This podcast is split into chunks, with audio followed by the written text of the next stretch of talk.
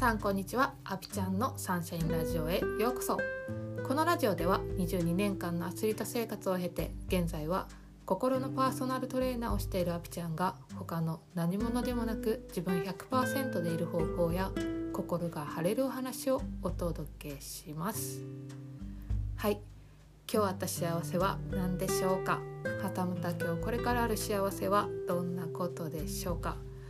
え私が最近あった幸せはですねこのポッドキャストを私の本当にねリアルな友達も聞いてくれてるんですけどその友達が「この回よかったよ」とか「めっちゃ刺さった」って感想をくれたことがね本当に嬉しいですね。やっぱりこうやって SNS っていう媒体を使って何かを発信する中でリアクションをもらえるっていうのは本当に嬉しいことだなって感じるので私もできる限りこう他の人のねポッドキャストを聞いたりとかいい記事を見つけた時っていうのはコメコメントしたりとか「いいね」をつけたりっていうねリアクションはするようにしています。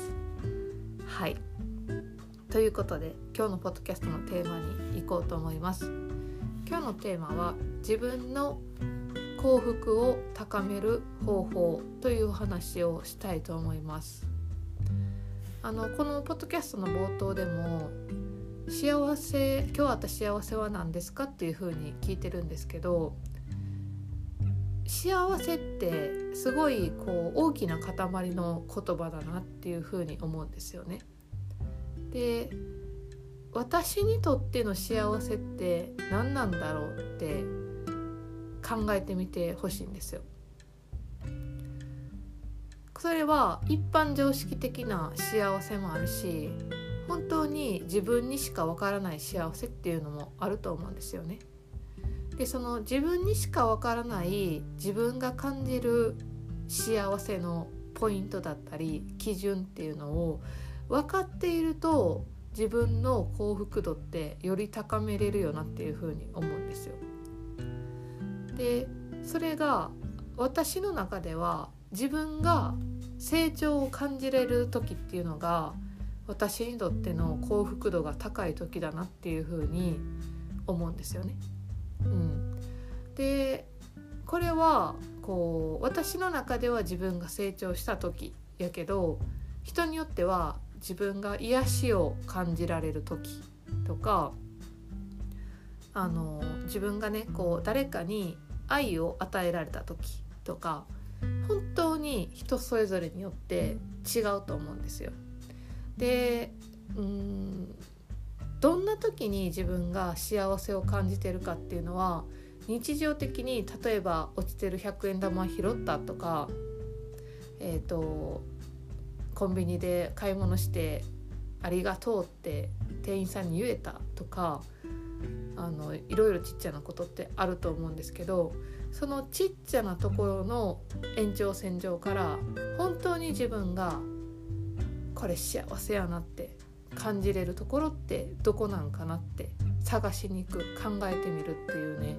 ことをやってみてほしいと思います。で結構難しい質問だなって思うんですよ。私も今自分が成長する時っていう風には言ってるけどそれだけなんかなっていうもちろんそれだけじゃないんですけど本当にそこなんかなっていうのをね今自分に改めて問うてます。うん、自分が一番幸せって感じた時って何を思ってたんかなっていうねこうなかなか自分の人生の中で振り返るとこ時ってないと思うのでそれぐらい自分のことを真剣に考えることによって自分の人生の幸福度とか充実度とか豊かさっていうのが高まっていくんだなっていうのをね日々私も感じて自分とねあの楽しく向き合っていけたらと思っています。はいということで今日はこんな感じで終わろうと思います。今日のポッドキャストのテーマは自分の幸福度を高める方法というお話でした。まだまだね本当に暑い日々が続いて私もね練習中にちょっと熱中症になりかけたりしてるんですけども皆さんもどうぞご自愛ください。ということで今日も素敵な一日をお過ごしください。ではまた。チャオチャオ。